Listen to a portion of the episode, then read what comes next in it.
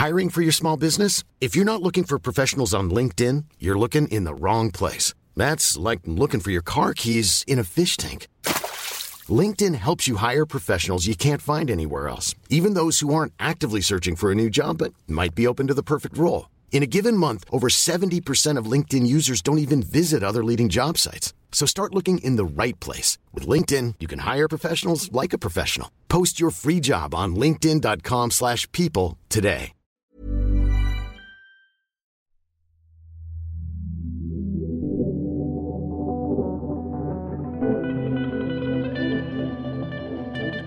Salut, c'est Thomas Rozek. L'épisode qui arrive et celui qui le suivra sortent de nos formats habituels. Les voix que vous allez entendre, nous n'avons pas l'habitude de leur laisser la parole. Ce sont celles de personnes souffrant de handicap. Un terme large, générique, qui englobe une galaxie de réalités dont on prend rarement le temps de mesurer la complexité. C'est tout le projet du travail de reportage qu'a mené ma consoeur journaliste Anne-Sophie Lebon, aidée par Philippe Pujol, dont il ressort une série de six entretiens qu'on a baptisés Nous autres, six parcours de vie, six visions du monde dont on va découvrir aujourd'hui les trois premiers qui composent notre épisode du jour. Bienvenue dans Programme B.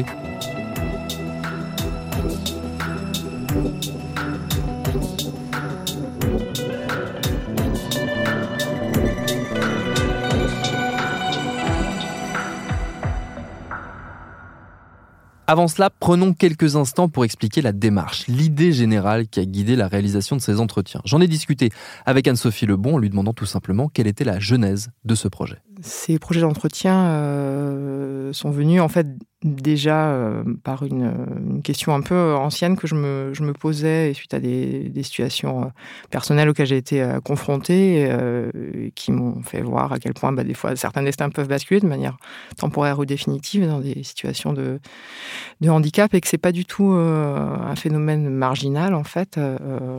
et du coup, ça m'intéressait de, de, documenter bah, cette réalité là, du handicap euh, qui fait de, de, fragilité de ressort à la fois en fait. Hein. Voilà, donc je suis rentrée en contact avec une, une association assez importante euh, dans le sud-est de la France et qui m'a ouvert les portes euh, de ces centres euh, où j'ai rencontré des, personnes qu'on n'a pas souvent l'habitude d'entendre.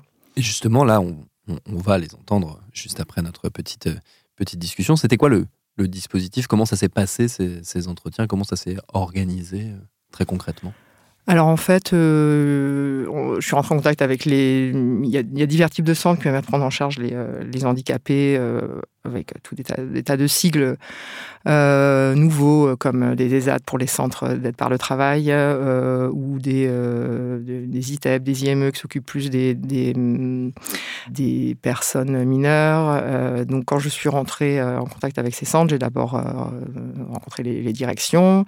Il a fallu aussi avoir les accords des, familles qui ont, voilà, des, ces personnes euh, m'ont orienté vers, vers des profils, voilà, de personnes qui, qui, avaient quelque chose à dire qui avaient envie de parler déjà. Euh, qui avaient envie de raconter leur, euh, leur histoire. Euh, voilà, donc euh, c'était vraiment voilà, selon, selon l'envie en fait. Hein, il n'y avait pas de critères très arrêtés au départ. voilà, c'était vraiment qui, qui avait envie de, parler, de s'exprimer, de raconter son, son histoire. Est-ce que ça a été simple à récolter comme parole? Euh, eh ben, je trouve assez simple parce que bah, moi-même j'arrivais aussi avec mes, idées reçues. On m'avait dit euh, au siège de cette association de m'attacher les cheveux avant de, de rentrer. Euh, la première fois que je suis rentrée dans un, dans un foyer euh, pour adultes. Bon voilà, mais en fait, euh, non, ça a été assez simple. Chaque fois, j'ai rencontré vraiment des, des, personnes volontaires qui avaient envie, en fait.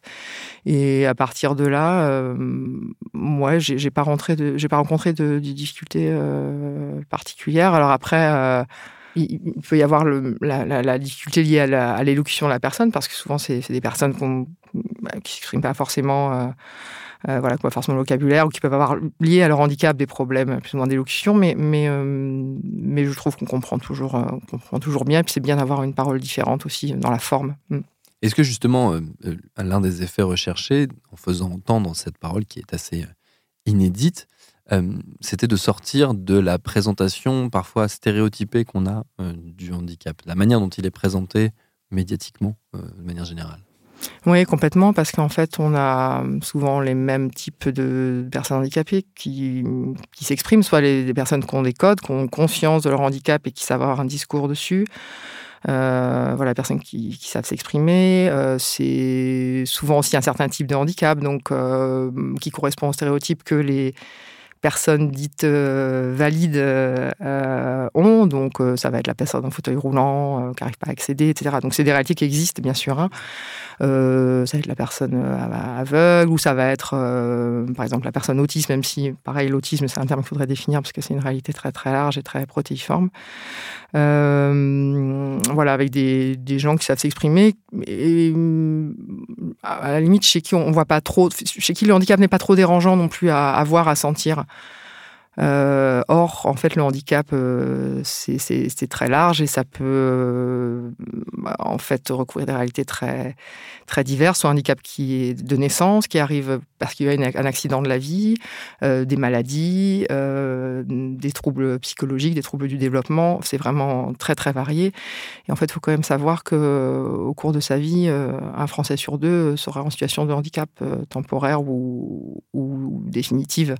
Donc, ça concerne énormément de gens. Et d'ailleurs, quand on regarde les statistiques, c'est, euh, elles sont très anciennes et c'est assez peu documenté, ce qui est peut-être mm. révélateur d'ailleurs euh, de la réalité qu'on souhaite décrire ou pas. Voilà. C'est une réalité. Euh, ce que vous souhaitiez montrer, c'est la complexité en fait, de, cette, de, de, ce monde du handicap et de la, et de la difficulté, parce que c'est, c'est un terme qu'on, qu'on accole au, au handicap, qu'on a tendance à présenter de manière réduite Complètement, ouais, euh, parce que moi, je n'ai pas approché ces gens en leur demandant quel était précisément leur handicap. Je n'avais pas besoin d'avoir leur, leur diagnostic, mais simplement, je sais qu'il y a eu des, bah, parcours de vie euh, un peu traumatisants, soit, dès l'enfance, euh, soit ensuite plus tard en étant adulte, souvent des, des, épisodes de vie dans lesquels ils ont connu des moments violents, de rejet c'était parfois des retards dès l'enfance ou voilà des choses qui se sont déclarées un peu plus tard.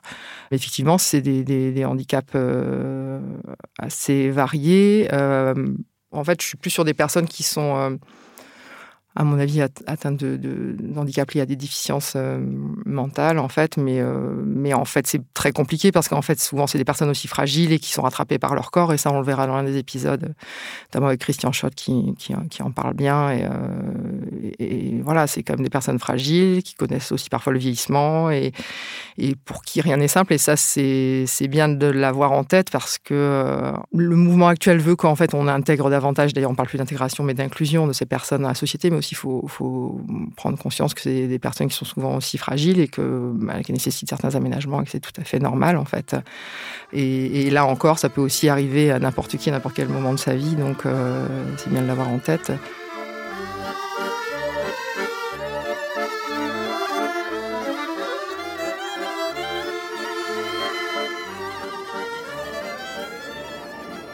Je suis Christian Schott, j'ai 48 ans, j'ai un diagnostic euh, doublé, en fait d'autiste euh, dit de haut niveau, donc je suis TSA. Euh, j'ai une formation d'artiste musicien violoniste, donc j'étais violoniste, compositeur et prof aussi. Bah, en fait l'histoire c'est que de par aussi le fait que j'avais cette hémiplégie et que j'étais euh, bah, donc autiste. Euh, mes parents ont, beaucoup euh, insisté pour me faire jouer du violon, me donner accès à, du matériel musical. J'avais évidemment l'accompagnement en kiné. et puis ils ont eu le souci de me faire faire beaucoup de sport. Et puis maintenu à l'école. donc voilà, j'étais dans, dans, un lieu de mixité sociale. Il m'a quand même permis de, d'être avec euh, un petit peu euh, les autres. Quoi.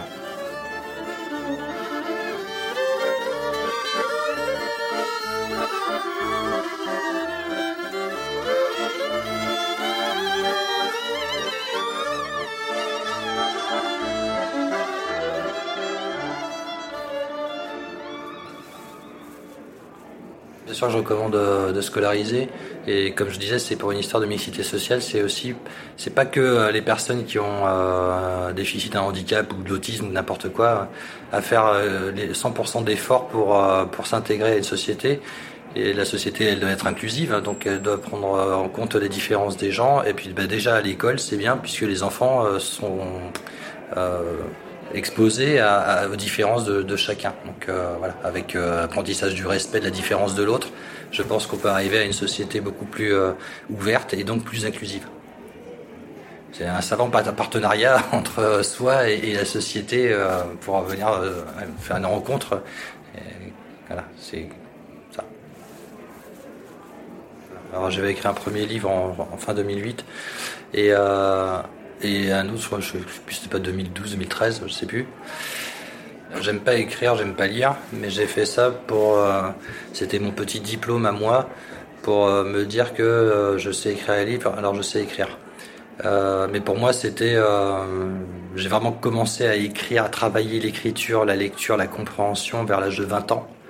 Et d'arriver à écrire ces livres, pour moi, c'était un premier grand pas euh, vers la communication.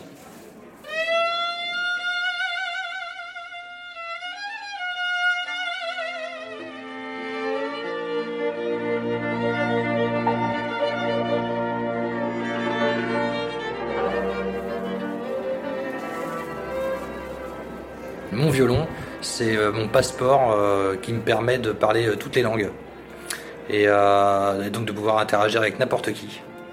Euh, c'est sans le violon, je crois que j'aurais jamais euh, développé le goût du voyage, parce que je suis pas tellement. les langues, je les ai apprises, je les apprends pas à force des choses, mais parce que quand on apprend un peu la langue d'un pays, on, on, en joue mieux sa musique en fait, puisque ça vient de là. Mais sinon, je suis pas doué pour apprendre des langues. ça rentre comme ça, mais je suis pas doué. Et donc par contre, tout ce qui est musical, oui, là oui, parce que justement, en France, on est dans un pays de littérature. Et dans les pays de l'Est, on est plutôt dans des pays de musique. Et bien, même s'ils ont une littérature qui est très très très importante, mais il est clair que quand on a un violon sur le dos euh, à Cracovie, euh, on n'est pas regardé de la même manière que quand on a un violon sur le dos à Paris. Euh, ici, le violon, c'est un petit loisir qu'on fait, mais c'est pas un métier. Alors que là-bas, c'est un vrai métier. Et c'est plus que ça, c'est aussi euh, que ce soit en Russie ou en Pologne euh, ou en Slovaquie, quand on a un violon, on n'a pas besoin de même de parler la langue, on a un violon, alors les gens ils sortent leur instrument et on joue. Et on passe des soirées entières comme ça, on mange, on boit, on joue, et euh, il n'y a même plus besoin de parler, on a passé un très bon moment avec plein d'échanges émotionnels. À un niveau émotionnel et relationnel, ça devient extrêmement fort. Donc on va dire que j'écoute plus de techno dans un lieu public et euh, chez moi, je vais écouter, euh, bah, ça peut être euh, metal folk classique. Je suis très très ouvert. C'est tout ce qui est musical m'intéresse. Donc c'est vraiment, je bouffe la musique du monde, mais de, tout le monde entier. Je vais fouiller partout. YouTube est mon meilleur ami. C'est en fait, l'intérêt de la techno pour moi, c'est que comme je, vis particulièrement les choses, je ressens comme une, mon corps qui se met à trembler, vibrer. Et le fait de mettre une musique avec un certain rythme euh, dans, les oreilles, ça permet de, me synchroniser à ce rythme.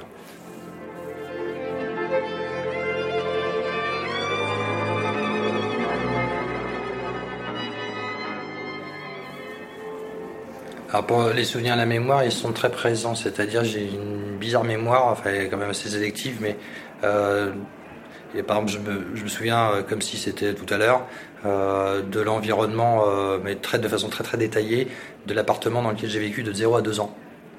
Donc j'ai une mémoire qui est extrêmement précise sur, des, sur ce qui est visuel auditif, sur des odeurs, des choses comme ça. par contre, il n'y a pas de gens dans, dans ma mémoire.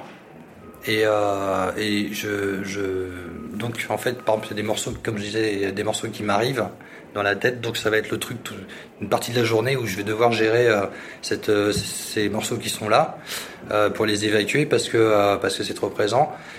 mais c'est présent. Et puis après, bah, comme je fais des, des beaucoup d'exercices genre des arts martiaux, c'est il y a, a, pas de pensée particulière, donc je suis sur un hyper présent pour le coup, de faire ce que je fais, voilà, de, de, de, lâcher prise ou autre. Et pour l'avenir, j'ai du mal parce que c'est le l'avenir, je sais pas ce que c'est parce que euh, elle me dit que là tout de suite, euh, je sais pas, tout peut, tout peut disparaître, tout peut changer. Euh, je ne sais pas. Donc ben, je ne sais pas, donc je pas, je prévois pas. Et en fait, si, je voudrais, si je veux prévoir quelque chose, projeter quelque chose, ça voudrait dire que je prenne le contrôle sur tellement de, de paramètres et j'en suis pas capable. Donc j'y arrive pas. Euh, je sais qu'on vieillit, donc je sais comment retarder le vieillissement, Donc c'est pas pour rien que je fais exercice physique, exercice intellectuel, l'art c'est bien, le fait d'intervenir de temps en temps, ça me permet comme justement voilà d'avoir de faire des interactions et c'est bon c'est bon pour mon cerveau. En fait j'entretiens la machine le mieux que je peux. Là il y a mon hémiplégie qui même si elle était légère, enfin légère. C'est-à-dire que euh, j'en ai des séquelles toujours. Hein. Au niveau musculaire, j'ai des, j'ai un tiers de moins, de, deux tiers de moins de muscles sur cette jambe que là. Mais avec le vieillissement, le fait que bon, bah, le métabolisme ralentisse et tout ça, donc forcément, bah, c'est, je fabrique J'essaie de, de, conserver mes plaques motrices. euh, j'essaie toujours de faire l'exercice, etc. Mais je sens bien, voilà, j'ai le poids qui, je prends plus de poids. Euh, bien sûr que ça me rattrape euh, l'énergie euh, fulgurante que je pouvais avoir encore à 40 ans, à 30 ans, même parlons pas. c'est sûr qu'aujourd'hui, je suis en dessous de ça, mais je fais avec ce que j'ai. Et puis du mieux que je peux, toujours du mieux que je peux.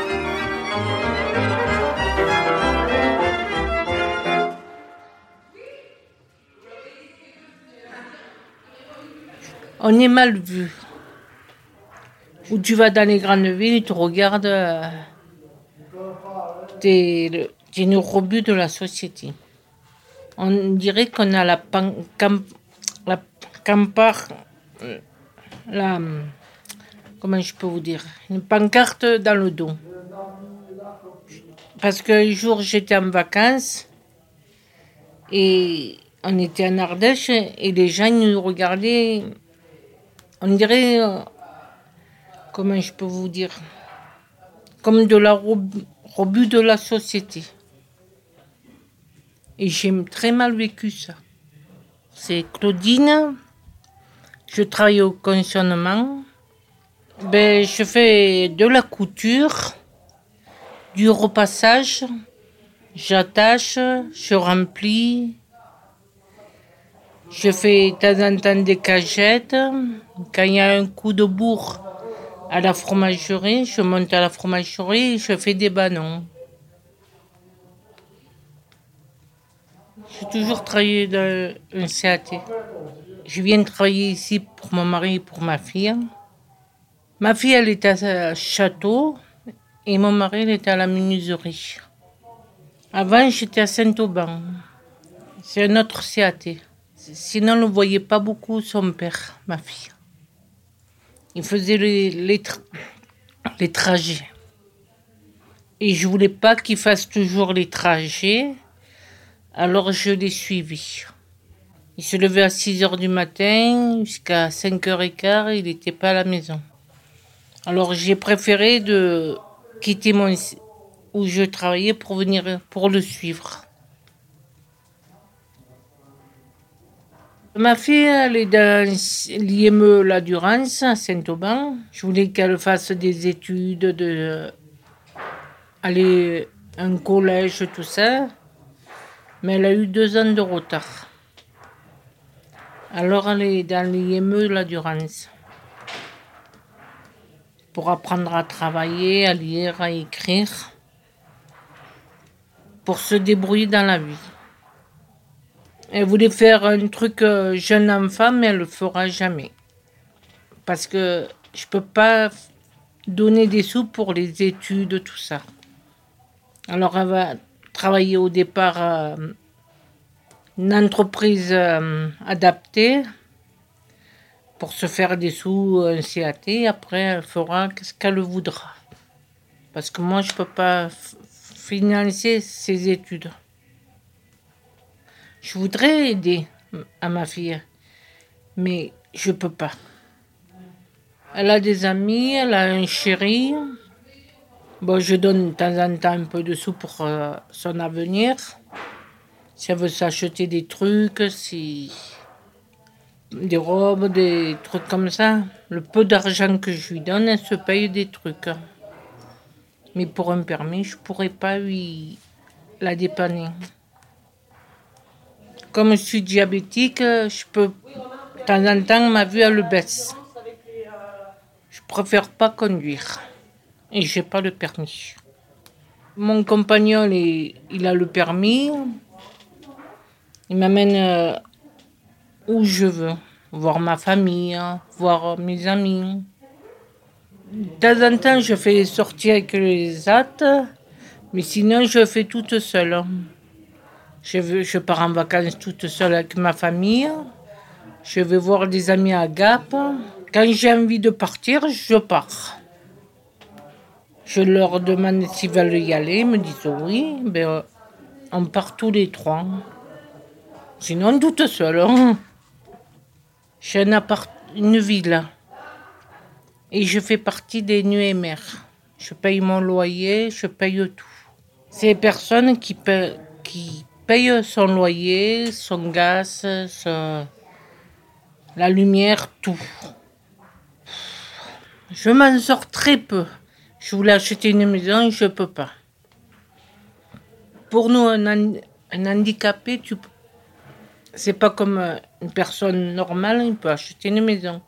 Que nous, on a des difficultés d'acheter une maison. Les banques, ne nous prêtent pas du tout. Avec le H, ils ne nous prêtent pas du tout. Faudrait que ça change, mais, mais ça ne changera pas. Le président, il doit s'en foutre des handicapés, je pense. Parce que toutes les promesses qu'il a fait à tout le monde, il les tient pas. Il devait de- monter la hache, il devait faire plein de trucs pour les handicapés. Il s'est toujours pas fait. Tu te demandes pourquoi tu te lèves pour travailler. Tu fais des projets dans la vie, tu fais plein de projets, et, derrière, ça ça tient pas. De temps en temps, j'ai envie de retourner dans le passé. Mais c'est pas possible. Ben, je connais plus personne où j'étais. Ils sont partis tous à la retraite ou ils sont décédés. euh, Je connais plus personne. Il y a des nouveaux, je connais plus personne. Non, il n'y a pas de solution. J'ai mis de côté mes pensées et voilà.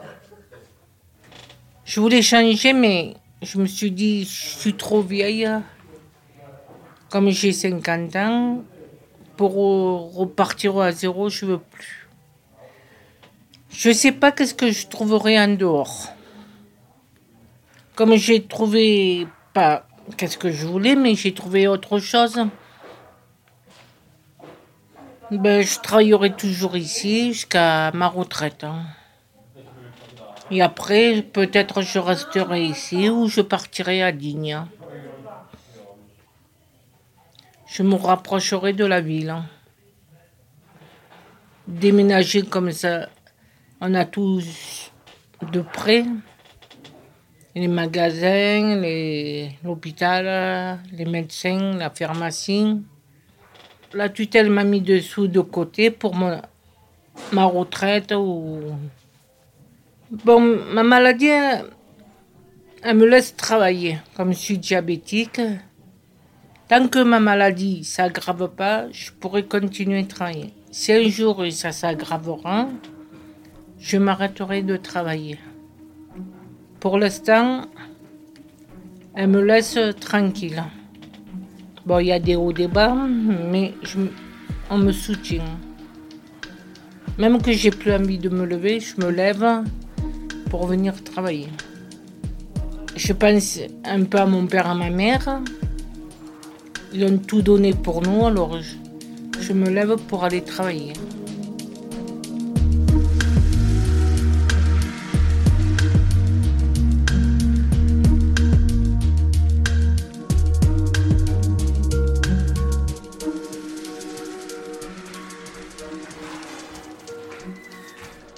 Moi, je connais Valérie euh, parce qu'on était allé en colis en Ardèche. Et c'est de là que j'ai connu euh, ma, copine. On, a fait, on est parti en colline, en pique-nique. J'ai fait le premier bisou, elle était contente. Et c'est là que je, me suis, que je l'ai connue. On était ensemble en communion, on s'est connus là-bas. Euh, Moi, c'est Rancy, Jean-Luc. Et quel âge tu as? Moi, je, je, euh, moi c'est 51 pour l'instant. Et donc, je suis né le 14 2 68. Ah, bah, bien sûr. Moi, je m'appelle Valérie. Je suis née en Corse, à Ajaccio. Je vais avoir 52 ans le 14 novembre et, et ma date de naissance, c'est le 14 11 67. Lui, il est rentré avant au foyer et moi, je suis rentrée après. Mais avant d'être ensemble, on était séparés. Lui était dans une chambre, moi à côté, là, avec une fille. Atroce. Elle me laissait le rideau ouvert, elle m'ouvrait le frigidaire, elle me laissait la chambre grande ouverte. Lamentable. Je voulais même pas rester dans la chambre, je voulais m'en aller tous les jours. J'allais tous les soirs dans sa chambre à lui, pour pas, pas, pas rester avec elle. Après la nuit, elle ronflait, oh là là, lamentable. Par contre, là où j'étais, ville où j'étais, euh, c'était pas un cadeau qu'on m'a fait. Parce que d'un côté, bon, moi j'avais une chambre, et d'un côté, j'avais un, un- un non-voyant. Et Chaque fois, j'appelais Valérie au téléphone. Il tapait dans le mur pour pas que j'appelle Valérie. À la télé, elle est trop forte. Ah, ah, j'ai dit, Denis, ça ne peut plus durer. Je t'en fous, maintenant, c'est plus avec. Et maintenant, je suis tranquille. Et après, ils ont dit à ma mère, bon ben, votre- le projet de votre fille, c'est de vivre avec, son- avec Jean-Luc, mais pas dehors, tout en étant encadré ici. Et elle m'a dit, oui, ça va. Mais avant, j'étais chez ma mère, Voilà. avec mon père, ma mère, mais mon père n'y est plus, il est mort depuis le 8 septembre 2013. Et j'étais avec ma mère, mais après, comme j'ai connu lui, ma mère, j'en avais marre de ne pas le voir beaucoup. Je voyais que le week-end, un peu le soir, quand il venait au CAT, chercher les autres, au, au travail, moi. Voilà. Non, ma mère rien dit, non. Ma mère, je lui ai dit, maman, avant j'avais un, copain, un autre copain, il était muet. Bon, il n'était pas, il était pas gentil. hein. Et quand je dis, maman, ça y est, j'ai rencontré un autre, elle m'a dit, est-ce qu'il est mieux? Parce qu'elle a eu peur qu'il soit pareil que l'autre. Elle a eu peur qu'il soit pareil que l'autre. Et quand elle a Ah connu, oui, et quand elle a, elle a connu, ma soeur l'a connu en premier, elle a dit, maman ne te fais pas de soucis. Il est bien. Voilà. Il est aimé par ma soeur, pour tout le monde, Ah. par mes beaux-frères, par tout le monde. Par contre, moi, sa famille à lui, je ne connais pas, ils sont, il n'y en a plus, le pauvre. Euh, J'en ai plus. C'est à l'époque euh, ma cousine qui était sur Gémonos. Ils m'ont mis le, euh, le sac de voyage Dehors. euh, dehors, direct. J'ai pété, j'ai j'ai pété, j'ai fait une crise. Après, il est allé euh, Et après, j'ai fait trois jours euh, à à- l'hôtel. Parce que euh, ma cousine et mon père s'étendaient plus ensemble. Alors, euh, avant que ça se bagarre, elle, est chez ma cousine. Elle dit, hop, on met le sac à arrive ici, et il se débrouillera. Ouais, depuis que sa mère n'y est plus. Depuis que ma mère a été décédée.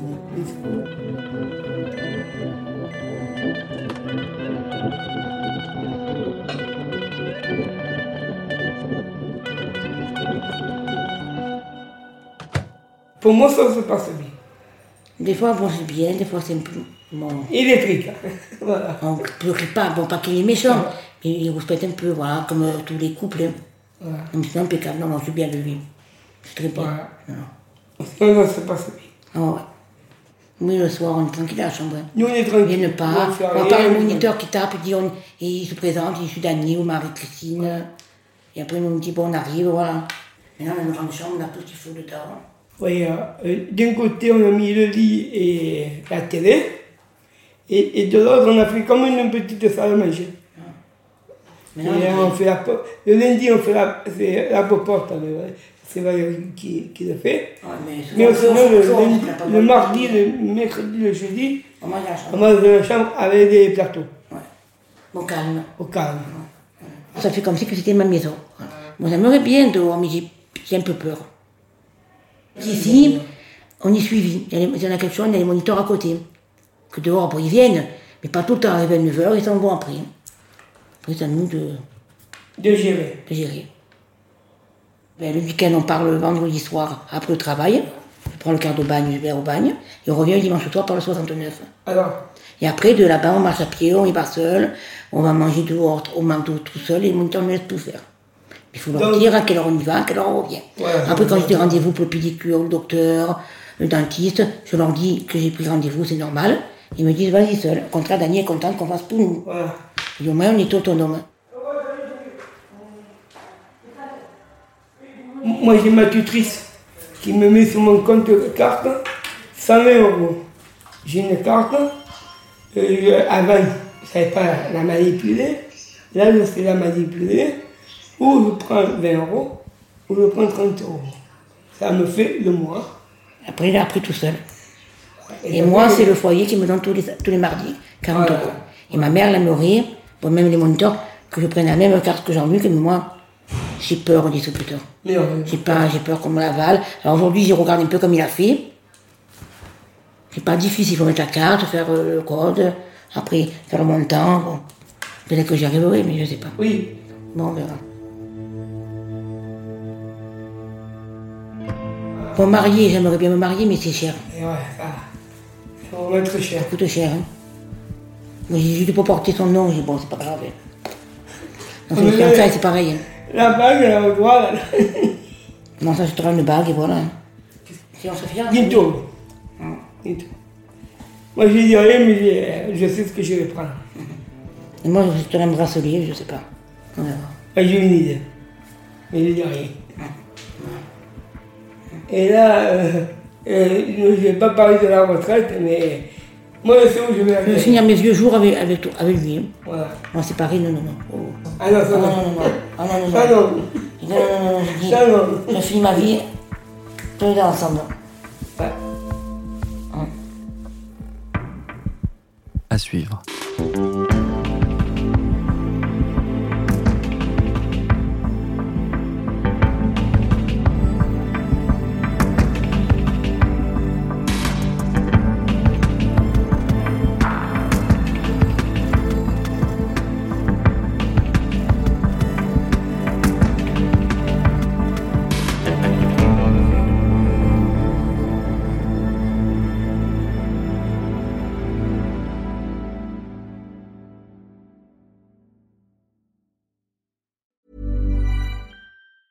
Hey, it's Danny Pellegrino from Everything Iconic.